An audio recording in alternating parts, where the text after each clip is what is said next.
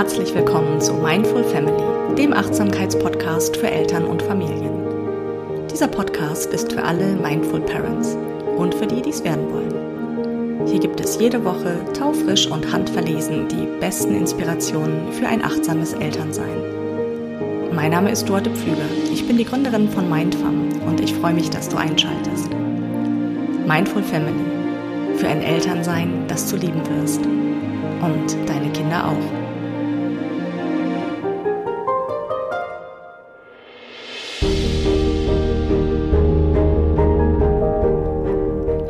Ich grüße dich. Wie schön, dass du wieder einschaltest.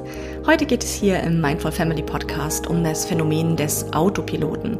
Elternsein auf Autopilot und warum das ein achtsames Elternsein verhindern kann. Im ersten Teil der Episode klären wir erstmal, was das überhaupt genau ist, dieser Autopilotenmodus. Warum übernimmt der Autopilot so gern, gerade wenn es hoch hergeht? Ich teile mit dir die beiden wichtigsten Ursachen und es ist total gut, wenn man darum weiß. Und dann geht es natürlich darum, was du tun kannst, um zu verhindern, dass der Autopilot übernimmt. Das ist dann der zweite Teil der Episode. Ich gebe dir konkrete Beispiele, damit es gut nachvollziehbar ist. Und am Ende mache ich ganz konkrete Vorschläge, wie du vorgehen kannst. Und wenn du das kennst, dass du manchmal im Umgang mit deinen Kindern die Kontenance verlierst oder einfach nicht so freundlich und gelassen bleiben kannst, wie du das eigentlich gerne möchtest, und vor allen Dingen, wenn du das ändern willst, dann ist diese Episode für dich. Und wenn das gut klingt für dich, dann lass uns doch gleich starten.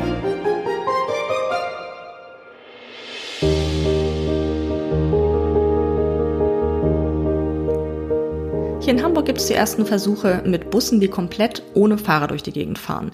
Das Thema autonomes Fahren ist hier gerade sehr heiß diskutiert und da sollen schon ganz bald die ersten Buslinien auch tatsächlich starten. Und ich weiß nicht, wie es dir so geht, aber als ich das erste Mal solche Busse gesehen habe, war mir auch ehrlich gesagt so ein bisschen mulmig zumute. Und ich habe gedacht, hä, wie soll das denn gehen, so komplett ohne, dass dann Mensch eingreift, die fahren komplett auf Autopilot. Und das ist auch der Kontext, aus dem dieser Begriff kommt. Das ist ja eigentlich ein technischer Begriff. Und da verstehen wir unter einem Autopiloten eine Steuerungsanlage im Grunde, eine technische, programmierbare Steuerungsanlage, die ein Fortbewegungsmittel, in diesem Fall die Busse, automatisch lenkt, ohne dass ein Mensch in die Steuerung eingreifen muss. So, und da wird jetzt auch deutlich dieser, äh, diese Analogie oder diese Parallele, warum das in diesem metaphorischen Sprachgebrauch auch verwendet wird. Denn wir sprechen auch von genau diesem Moment, ja, dass du Dinge sagst und tust im Umgang mit deinem Kind ohne dass du sie in dem Moment bewusst steuern kannst. Es gibt einen bestimmten Auslöser, einen Trigger, einen Reiz und der löst dann ein bestimmtes Verhaltens- und Erlebensmuster in dir aus und dann fährt die Kiste los und dann kannst du nichts mehr machen. Und du kannst dir vorstellen, dass das nicht besonders praktisch ist im Umgang mit Kindern und wenn du gewählt hast, dass du deine Kinder liebevoll und gelassen und freundlich begleiten möchtest. Ne? Denn in allerseltensten Fällen kommt das vor, dass der Autopilot unerwartet positive Verhaltensweisen äh, mit sich bringt. Also dass du plötzlich denkst, huch, was war denn los? Ich war ja plötzlich so freundlich, das ist ja sonst überhaupt nicht meine Art.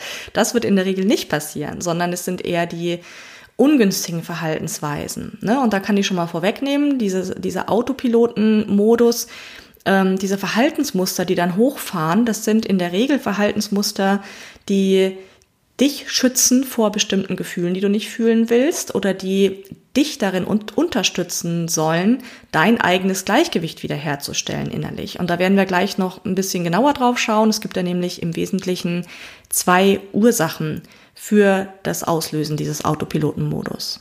Und das sind im Wesentlichen erstens Stress, also ein chronisch erhöhter Stresspegel in deinem Körper, der macht nämlich bestimmte Reaktionen oder äh, löst bestimmte Verhaltensmuster aus, die uralt sind. Das ist sozusagen der Höhlenmensch in dir, wenn man so will. Und zweitens sind das deine eigenen Erfahrungen aus deiner eigenen Biografie, in der Regel was jetzt unser Thema hier angeht, Erfahrungen aus deiner eigenen Kindheit. Das umfasst also eine biografische Dimension. Und vielleicht denkst du jetzt, ja, wow, super sensationelle Erkenntnis. Wäre ich jetzt auch selber drauf gekommen, ne, dass wenn ich gestresst bin, dass eher passiert, dass ich genervt reagiere und dass auch Erfahrungen aus meiner Kindheit eine Rolle spielen. Ich denke trotzdem ist ganz gut, beide Zusammenhänge nochmal so ein bisschen genauer anzuschauen, denn nur dann können wir auch verstehen, wo wir ansetzen können, um das zu verhindern. Kann man nämlich. Man kann das nämlich einüben und kultivieren und ähm, darauf, darauf sozusagen in einer Weise einwirken, dass es abnimmt und dass dann sehr viel mehr Gelassenheit und ja, liebevolles Verhalten deinem Kind gegenüber möglich wird. Und das wollen wir ja, ne? Und nur mal so in Klammern gesagt, natürlich hat das auch Einfluss auf alle anderen deine Beziehungen, ist ja ganz klar. Also wenn es dir gelingt, deinen Autopiloten dem zu kündigen oder dem zumindest das Wasser abzugraben und da mehr Bewusstheit reinzubringen, dann profitieren alle deine Beziehungen davon. Denn dann verfällst du ja auch anderen Menschen gegenüber nicht mehr in diese automatisierten Verhaltensmuster. Denn ganz ehrlich, nicht nur dein Kind kann diese Triggerpunkte in dir drücken, die dann diesen Autopiloten auf den Plan rufen. So, dann gucken wir uns mal zuerst das Thema Stress nochmal etwas genauer an. Also, stell dir mal vor, es ist einer dieser Tage, wo es so semi gut läuft, sag ich mal. Ja, es ist irgendwie viel los, es äh, ist viel Stress, du hast viele Termine, kommst vielleicht zu spät irgendwo, dann äh, gibt es noch einen blöden Konflikt, dann kippst du dir noch einen Kaffee über den Mantel, also so ein Tag, wo du dann denkst, so läuft bei mir. So, und dann kommst du nach Hause, dann gibt es einen Konflikt mit deinem Kind und das ist dann dieser Moment, wo du dann unwirsch wirst, die Kontenance verlierst, dein Kind vielleicht anmeckerst oder anschreist oder Türen knallend das Zimmer verlässt, was auch immer. So, und um zu verstehen, was jetzt hier passiert, müssten wir uns dein Nervensystem anschauen. Denn das hast du vielleicht schon mal gehört, du hast ein sehr komplexes Nervensystem. Da gibt es äh, den Parasympathikus und den Sympathikus. Das sind Teile deines Zentralnervensystems, die für Entspannung und Spannung sorgen. Und die, das sind so Gegenspieler, die wollen immer in einer guten Balance sein. So, wenn jetzt dein Stresslevel die ganze Zeit ein bisschen zu hoch ist. Ja, das hat dann was zu tun mit der Ausschüttung von Stresshormonen, Cortisol und Adrenalin. So, und jetzt nehmen wir mal an, du hast jetzt nicht nur diesen einen Tag, der so ist, sondern das läuft in deinem Leben häufig so. Ja, dann ist in deinem Körper eine ständige Überkonzentration dieser Stresshormone. Das heißt, du bist immer schon so ein bisschen drüber, wenn man so will, ja. So, und dann reicht ein im Verhältnis gesehen kleinerer Trigger, als wenn das in einer guten Balance ist. Ja, also wenn diese Stresshormone immer auch die Möglichkeit haben, wieder abgebaut zu werden und eine gute Balance besteht zwischen parasympathischen und sympathischen Nervensystemen. So, wenn du jetzt durch die Gegend läufst mit so einer ständigen Übererregung im Nervensystem, wie gesagt, dann reicht schon ein kleiner Trigger, um dann eine Stressreaktion auszulösen, die uralt ist. Deswegen sagte ich der Höhlenmensch in dir. Das sind Muster und Programme, die in deinem ältesten, also in dem ältesten Teil deines Gehirns abgelegt sind. Und ich will diesen gesamten Stresszyklus mal einmal ganz kurz im Schnelldurchlauf am Beispiel der Antilope äh, erklären. Die Antilope hat nämlich genau den gleichen Stresszyklus und oder durchläuft genau den gleichen Stresszyklus, um diese Phasen deutlich zu machen. Also stell dir vor, Antilope steht irgendwo rum und grast so vor sich hin und alles ist gut. Das ist die erste Phase, ja. Und dann hört sie ein Rascheln im Gebüsch. Und das ist der Stimulus, der macht erstmal so Schock, Schreck, was ist da? Ne? Kopfheben, gucken. Und innerhalb von Millisekunden entscheidet dann das System in der Antilope, ist das Gefahr oder war es nur ein Rascheln? Das geht rucki zucki. Wenn die Antilope entscheidet, war nur ein Rascheln, graste friedlich weiter, alles gut. Wenn die, Botschaft dann aber übermittelt wird, oh je, oh je, Gefahr im Verzug, da ist vielleicht ein Säbelzahntiger im Gebüsch, dann rennt die Antilope um ihr Leben sehr wahrscheinlich, denn die drei Muster, die zur Verfügung stehen würden, wären Fight, Flight and Freeze. Also kämpfen, fliehen oder erstarren, sich totstellen. Wenn jetzt so ein Säbelzahntiger tatsächlich da kommt, dann macht es für die Antilope so, denke ich jetzt mal so rein körperlich, physiologisch nicht so viel Sinn, einen Kampf anzustreben, fällt also weg. Sich totstellen ist Ultima Ratio, also wirklich im allerschlimmsten Notfall nur um dann auf einen schnellen Tod zu hoffen sozusagen. Also wird sie die Flucht ergreifen. So, und um die Flucht gut ergreifen zu können, werden also dann sämtliche Geschütze aufgefahren im Körper, um die Antilope optimal zu unterstützen. Das heißt, Stresshormone werden ausgeschüttet, das ganze Blut wird äh, zum Herzen gepumpt, damit man ganz schnell rennen kann, die Muskulatur wird so versorgt, dass sie Hochleistung erbringen kann und so weiter und so fort. Also dieses ganze Programm auf so einer körperlichen Ebene fährt dann hoch und da muss die Antilope dann nicht mehr drüber nachdenken und du in so einem Moment auch nicht, oh, ich würde jetzt gerne mal mehr Cortisol ausschütten oder weniger, sondern das passiert dann einfach. Das ist dieser ähm, Modus, der dann abgelegt ist, dieses Programm, was du in deinem Stammhirn heute ganz genauso hast wie unsere Vorfahren in der Steinzeit schon und wie diese Antilope, von der ich jetzt gerade erzähle. So, der Stresszyklus ist noch nicht zu Ende, die rennt also. Nehmen wir mal an, der Säbelzahntiger hat sich's anders überlegt und hat doch noch keinen Hunger auf Mittagessen und dreht wieder ab. Die Antilope rennt und rennt und rennt. Und dann rennt die tatsächlich noch ein paar Kilometer weiter. Warum? um diese Stressüberreaktion, diese Überkonzentration auch der Stresshormone im Körper wieder abzubauen. Die rennt und rennt und rennt, bis sich das Geschehen im Körper wieder beruhigt und dann schüttelt sie sich noch, das ist dann so ein, äh, ein Zittern, so ein ganz körperliches Zittern, was häufig auch am Ende einer kompletten Stressreaktion dann erfolgt, wo der Körper dann sozusagen wieder in dieses Gleichgewicht findet, diesen Ausgleich der, dieser Nervenbahn zwischen Parasympathikus und Sympathikus. Das ist der komplette Stresszyklus, den diese Antilope einmal komplett durchläuft. So, jetzt bist du keine Antilope, aber die Parallele ist, was ich vorhin gesagt habe, du bist vielleicht schon ein bisschen ähm, in einem chronisch erhöhten Stresslevel, also eine hohe, chronisch hohe Konzentration der Stresshormone sowieso schon im System, so eine Übererregung, dann kommt der Stimulus, dein motzendes Kind oder die schmutzige Wäsche auf dem Flur, was auch immer. Und das kann dann dazu führen, dass diese Stressprogramme aufgerufen werden und dann kannst du vielleicht ja selber bei dir dann beobachten, ob du eher dazu neigst, dann Türen knallend das Zimmer zu verlassen, das wäre eher dieser Fluchtimpuls, oder dein Kind anzuschreien, das wäre eher dieser Kampf, also Fight-Impuls. Oder ähm, das in den seltensten Fällen, aber gibt es auch dieses äh, Freeze-Konzept, ja, dass du einfach erstarrst und irgendwie mitten im Zimmer stehst und überhaupt nicht mehr weißt, was du sagen sollst. So, das sind dann die Muster, die dann hochfahren.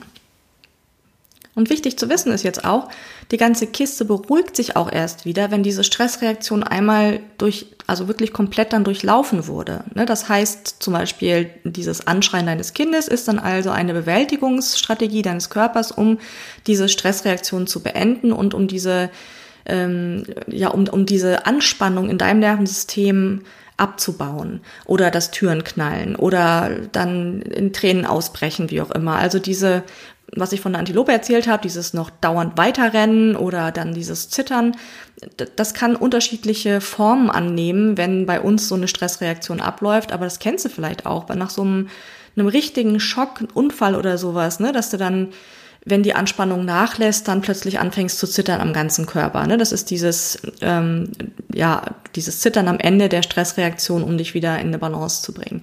Oder dass du anfängst zu weinen, wenn die Spannung sich löst. So, ne? Also diese Stressreaktion, die will dann einmal komplett durchlaufen werden. Das hat auch noch andere Folgen, wenn Stressreaktionen dann immer wieder unterbrochen sind und das Nervensystem nicht in einen vollständigen Ausgleich gehen kann. So. Und wenn man sich jetzt nochmal so diesen gesamten Stresszyklus vor Augen führt, wie ich den gerade erläutert habe am, am Beispiel der Antilope, dann wird auch deutlich, an welchen Punkten man da überhaupt Einflussmöglichkeit hat. Also, wie gesagt, wenn die Kiste einmal losgefahren ist, wenn das System einmal entschieden hat, jetzt ist hier Fight, Flight or Freeze angesagt, dann hast du keine Chance mehr. Dann läuft diese Reaktion, bis diese Stressreaktion beendet ist und dein System irgendwelche Wege gefunden hat, um diese Disbalance in den verschiedenen Kräften im Nervensystem wieder in einen Ausgleich zu bringen. Aber der Moment davor, der ist ganz entscheidend, denn das System, um mal jetzt auf dieser neurophysiologischen Ebene zu bleiben, dieser biochemischen Ebene, dein System entscheidet ja an einem bestimmten Punkt, ob diese Stressmuster jetzt hochgefahren werden. Und das hat wieder ganz viel damit zu tun, wie du die Dinge bewertest, auf welcher Grundlage und wie hoch deine, die Konzentration der Stresshormone in deinem System vorher schon ist. Das heißt, dieser Moment zwischen dem Trigger, also dem Reiz, der Sporttasche im Flur, deinem motzenden Kind, was auch immer, und der Reaktion, das ist der entscheidende Moment. Wir sprechen da auch von dem Windows of Tolerance, dem Toleranzfenster. Das Toleranzfenster kannst du dir vorstellen, so als den Bereich, innerhalb dessen du gelassen bleiben kannst, trotz Beanspruchungen, trotz Herausforderungen, trotz schwieriger Situationen. So, und diesen Bereich, dieses Toleranzfenster, das natürlich jetzt elementar wichtig, ist es mini, mini klein und der kleinste Stimulus bringt dich auf die Palme und löst das Muster aus. Oder kannst du den nach und nach lernen zu weiten, zu vergrößern, ähm, für eine bessere Balance im Nervensystem sorgen, dann kannst du natürlich auch ganz anders auf Reize und Triggerpunkte reagieren. Und dann ist die Hemmschwelle, dieser Grenzwert, an dem dein System entscheidet, jetzt fährt die Kiste los, der ist dann natürlich auch an einer ganz anderen Stelle. Das ist also der Punkt, an dem wir ansetzen können, um diesen ersten Ursachenkomplex für den Autopiloten ja in den Griff zu bekommen oder anzugehen oder da eine Verbesserung zu erzielen.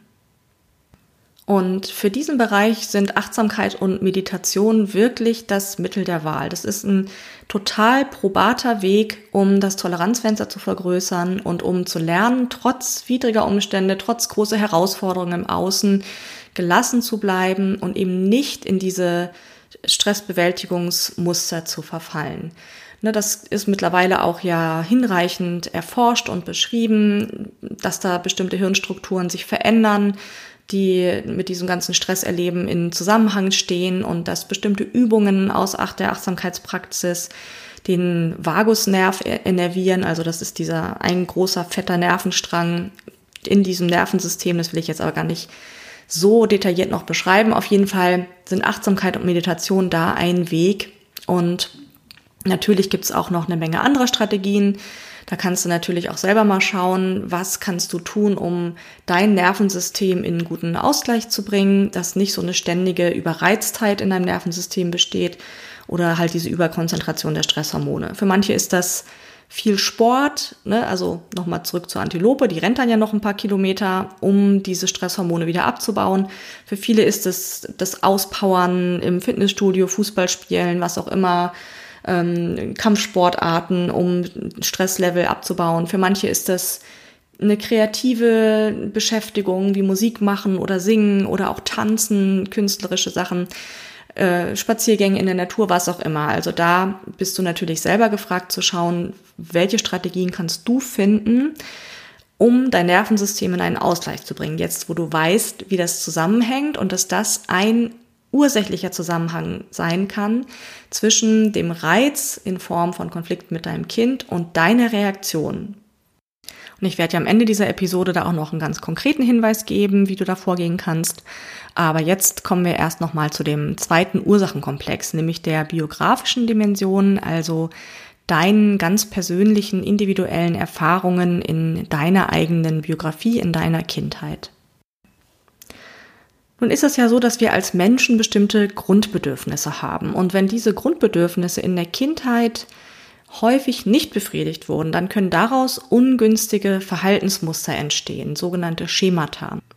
Mit einem Schema ist ein typisches Muster von Gefühlen, Gedanken und Empfindungen gemeint, die das Verhalten steuern. Das kannst du dir vorstellen wie so ein kleines Bündel, was zusammengeschnürt ist, ja, wo Gefühle, Gedanken und Empfindungen zusammengefasst als ein Muster abgelegt sind in dir. Und zum einen entstehen solche Schemata, wenn in der Kindheit oder in der Jugend wichtige Grundbedürfnisse nicht befriedigt wurden, das habe ich ja schon gesagt. Sie können aber auch entstehen, wenn man zu viel Fürsorge bekommen hat und wenn einem zum Beispiel alle Aufgaben immer abgenommen wurden. Und diese Schemata, so die, die ganz wesentlichen Schemata, kommen entweder durch einschneidende, traumatische Erlebnisse zustande oder durch ungünstige Erlebnisse, die sich über längere Zeit häufig wiederholen. Also entweder krasse, einschneidende Erfahrung oder ähm, ungünstige Erfahrung über einen längeren Zeitraum mit einer bestimmten Frequenz. Und diese Schemata, die dann in der Kindheit entstanden sind, die werden im weiteren Leben auch als Erwachsener aufrechterhalten weil diese Verhaltensmuster sich vertraut anfühlen, weil sie sich richtig anfühlen.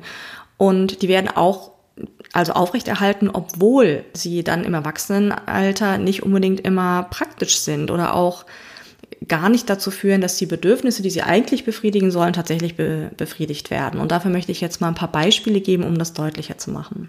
So, und das sind jetzt Beispiele aus einem Skriptum aus meinem erziehungswissenschaftlichen Studium. Und falls sich da der Hintergrund genauer interessiert, ist, diese Schematherapie geht zurück auf einen amerikanischen Psychologen namens Jeffrey Young, falls du das nochmal genauer nachlesen oder vertiefen willst. Also jetzt mal so ein paar Beispiele. Eine Fallstudie, die wir im Studium behandelt haben. Eine Sonja. Sonjas Eltern haben sich in ihrer Kindheit oft abweisend verhalten ihrem Kind gegenüber und sich insgesamt wenig um die Kinder gekümmert. Sonja hat dann als Kind die Strategie entwickelt, Aufgaben möglichst gut zu erfüllen, möglichst brav zu sein, zu performen, um die Liebe und Anerkennung der Eltern zu erhalten. Als Erwachsene arbeitet Sonja nun als Sozialpädagogin und sie neigt sowohl im Beruf als auch im Privatleben dazu, es immer allen recht machen zu wollen. Sie sagt fast immer ja, wenn etwas von ihr verlangt wird, obwohl das manchmal gar nicht gut für sie ist. Sie kann nicht gut für ihre eigenen Grenzen sorgen. Und sie hat das Gefühl, nur dann geliebt und anerkannt zu werden, wenn sie immer für alle anderen da ist und es allen immer recht macht. Für sie geht es gar nicht, Nein zu sagen und sich abzugrenzen, weil sie dann in Panik verfällt, dass sie die Anerkennung und Liebe nicht bekommt, die sie glaubt zu brauchen. So, man sieht jetzt, blöd ist nur, das Grundbedürfnis, das bei ihr als Kind verletzt wurde, das war ja der Wunsch nach Anerkennung, nach einer stabilen Bindung und Liebe von ihren Eltern. Dieses Grundbedürfnis wird mit diesem Verhaltensmuster als erwachsener Frau überhaupt nicht dem gerecht, was sie eigentlich sucht. Ne? Also das in der Kindheit entstandene Muster trägt nicht dazu bei, dass die Bedürfnisse befriedigt werden. Es ist ein kompensatorisches Muster und trotzdem wird es aufrechterhalten, weil es sich eben als vertraut und sicher anfühlt, weil es das Bekannte ist. Anderes Beispiel. Jemand, der als Kind oft alleingelassen wurde und viel Zurückweisung erlebt hat, der kann das Schema Verlassenheit entwickeln. Das bedeutet dann, der Betroffene hat als Erwachsener zum Beispiel auch immer Angst, von anderen verlassen zu werden. Und das kann zu krankhafter Eifersucht fühlen oder ähm, dass, er, ja, dass er sich einfach stark klammert an andere Menschen. Oder wenn jemand als Kind sehr, sehr, sehr, sehr doll von seinen Eltern verwöhnt wurde und ihm jetzt seitens der Eltern überhaupt keine Grenzen gesetzt wurden, dann kann daraus ein Schema entstehen, das so eine Anspruchshaltung erzeugt. Das bedeutet dann, dass der Erwachsene dann das Gefühl immer hat, alles bekommen zu müssen, was er will, und zwar am besten sofort. Und dann kann es sein, dass er schnell wütend reagiert, wenn er nicht bekommt, was er will. Kannst dir vorstellen, was das für Auswirkungen auf Beziehungen hat, auch deinem Kind gegenüber. Oder jemand, der als Kind nicht zur Selbstständigkeit auch ähm, ja erzogen wurde oder aufgefordert wurde und dem ständig alle Aufgaben abgenommen wurden, der kann so ein Schema entwickeln, dass er sich als Erwachsener kom komplett inkompetent fühlt und sich Aufgaben nicht zutraut und sich immer wegduckt, wenn es um Verantwortung geht. Und vielleicht fühlt er sich dann in einer Weise von anderen Menschen abhängig und ordnet sich immer unter und äußert auch in überhaupt keiner Weise ehrliche Bedürfnisse und Wünsche. So, und jetzt sieht man hier, das ist jetzt natürlich äh, verkürzt und vereinfacht dargestellt, aber ich glaube, was deutlich wird, in der Kindheit werden Bedürfnisse nicht befriedigt. Das Kind entwickelt kompensatorische Verhaltensmuster. Das sind diese Schemata, dieses, dieses Bündel an Gefühlen, Überzeugungen, Glaubenssätzen, Verhaltensmustern. Die sind dann im Erwachsenenleben wirksam, wenn sie nicht reflektiert, erkannt, wahrgenommen und dann eben auch verändert werden können und führen aber in der Regel nicht dazu, dass das darunter liegende Bedürfnis tatsächlich auch Befriedigung erfährt. So, und ich glaube, den Transfer, den kannst du jetzt wahrscheinlich selber ja auch sofort irgendwie sehen oder leisten.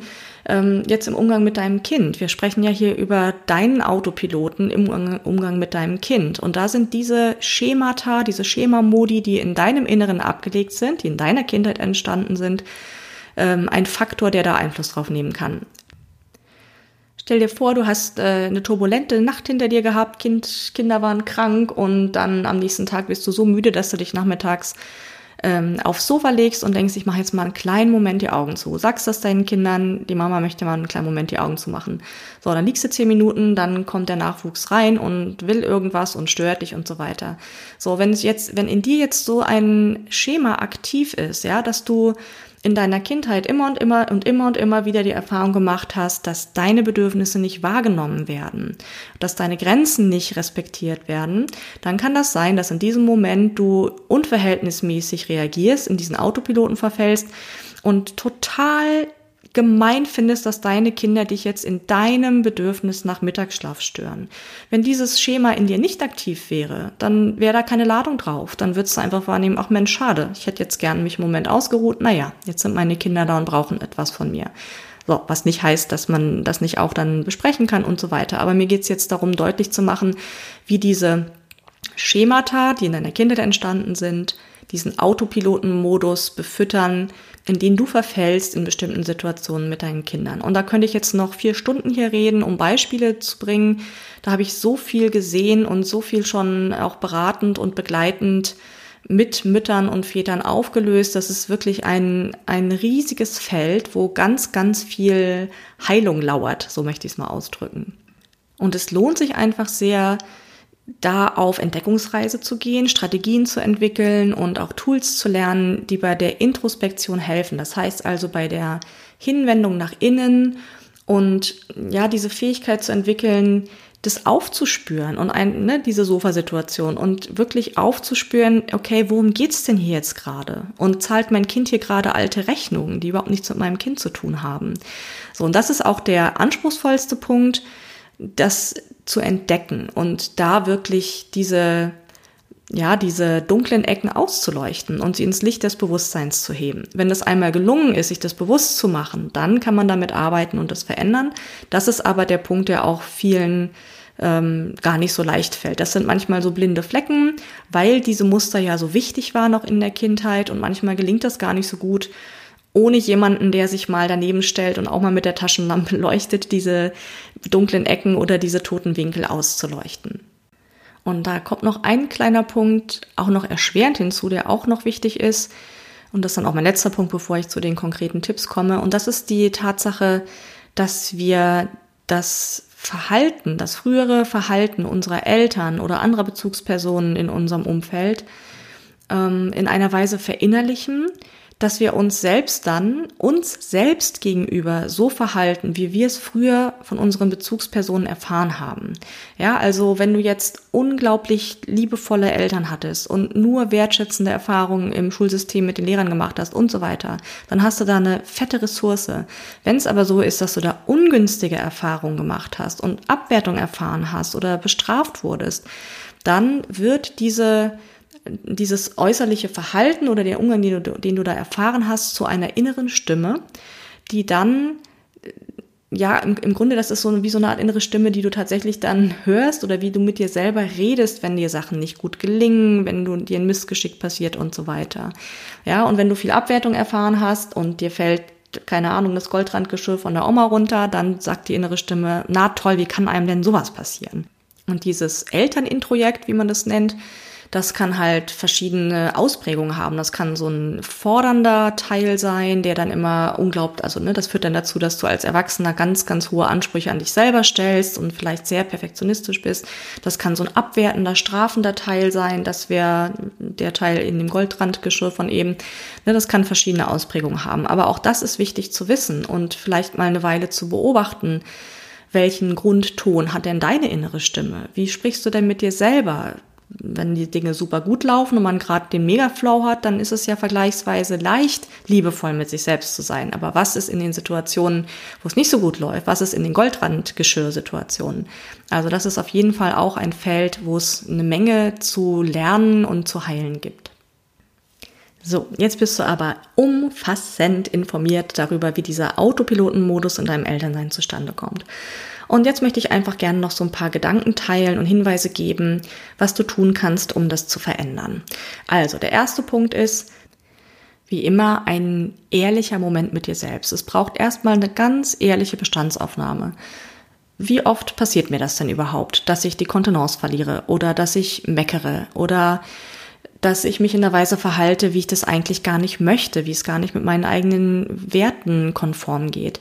Da braucht es eine ganz, ganz ehrliche Bestandsaufnahme und vielleicht auch überhaupt erstmal diesen Fokus, ja, eine Weile mal den eigenen Alltag mit den Kindern zu beobachten und sich zu fragen, hey, wie bin ich denn so als Mutter oder als Vater meinen Kindern gegenüber? Werde ich da meinen eigenen Wünschen und Vorstellungen eigentlich gerecht? Das ist Punkt eins.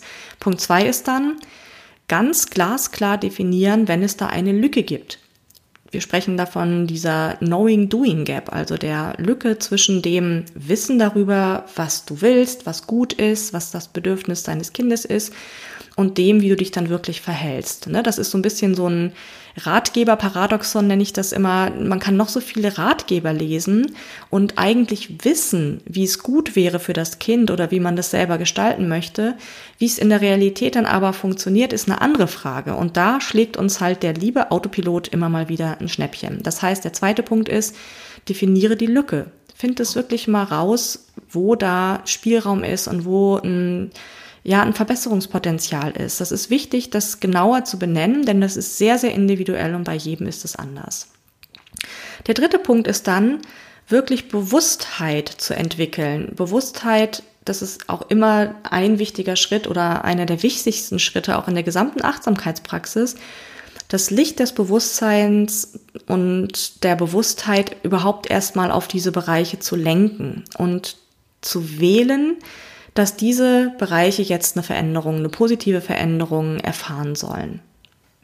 Und Bewusstheit heißt zum Beispiel auch, wie zum Beispiel in der Situation mit dem Mittagsschlaf auf dem Sofa, was ich vorhin erzählt habe, also sozusagen diese Wahrnehmungsorgane zu entwickeln, die es dir ermöglichen, das überhaupt erstmal wahrzunehmen. Ah, okay, da ist gerade eine Ladung dran. Mein Kind kommt und bei mir ist eine Ladung dran und irgendein Teil in mir fühlt sich jetzt hier total verletzt und nicht gesehen und so weiter. Und diese Reaktion ist eigentlich eine Nummer zu groß für das, was hier wirklich passiert. Ne, das ist so ein bisschen der Forschergeist, den es braucht, um Bewusstheit in diese Bereiche zu lenken. Das ist kein Selbstgänger und das ist auch nicht selbstverständlich. Ne? Und ich weiß auch, dass das in einem Familienalltag jetzt äh, nicht in Vollversion von morgens bis abends möglich ist. Ich lade immer die Leute, die mit mir zusammenarbeiten, dazu ein, wirklich ganz bewusst einen Bereich zu wählen, wo man das mal eine Weile beobachtet. Ne? Also das ist der dritte Punkt, du brauchst Bewusstheit. Der vierte Punkt ist die radikale Verantwortungsübernahme.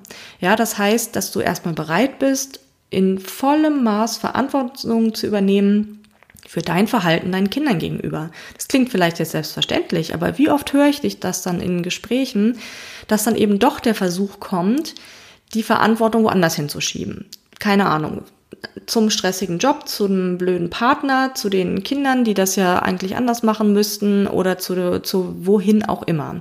Und es ist ganz wichtig, erstmal voll und ganz die Verantwortung zu übernehmen und zu sagen, aha, ja, ich bin manchmal eine Meckermama oder oh, erstaunlich, ähm, ich verhalte mich manchmal ganz schön egoistisch, wie auch immer. Also eine volle Verantwortungsübernahme für das, was du als Mutter oder Vater tust.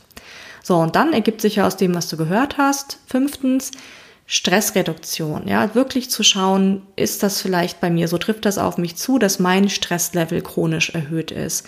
Und dann finde Strategien, um dein Stresslevel zu senken. Und der sechste Hinweis, der betrifft den ganzen Bereich Selbstliebe, Self-Care, Self-Compassion, wirklich da auch mal zu schauen, ob das auch ein Bereich ist, der bei dir im Argen liegt. Das würde bedeuten, auch diese innere Stimme mal zu erforschen, mit der du mit dir selber sprichst. Und auch da einfach mal so liebevoll auf Entdeckungsreise zu gehen. Wo sind diese inneren Stimmen eigentlich entstanden? Woher kenne ich die? Manchmal kann man das ganz deutlich hören. Oh Gott, das ist gerade meine Mutter in mir oder mein Vater in mir. Also da so ein bisschen, ja, mit so einer freundlichen, offenen Neugier dir gegenüber das mal zu erforschen.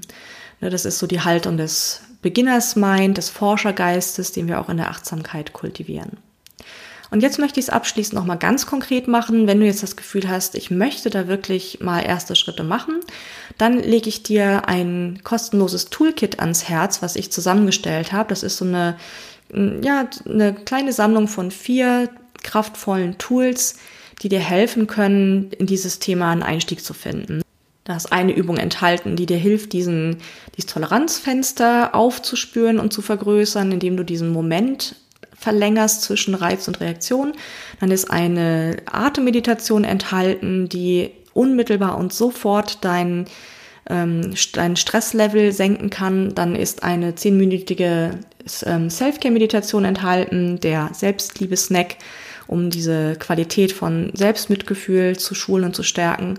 Und noch ein Workbook mit einer kraftvollen Journaling-Sequenz. Ich arbeite ganz gerne auch mit Elementen aus dem Journaling, wo du einfach ein paar von diesen Themenfeldern, die ich jetzt gerade hier auch so entblättert habe für dich, mal anschauen kannst und in so einen ersten inneren Austausch mit dir selber treten kannst, was dein Elternsein angeht.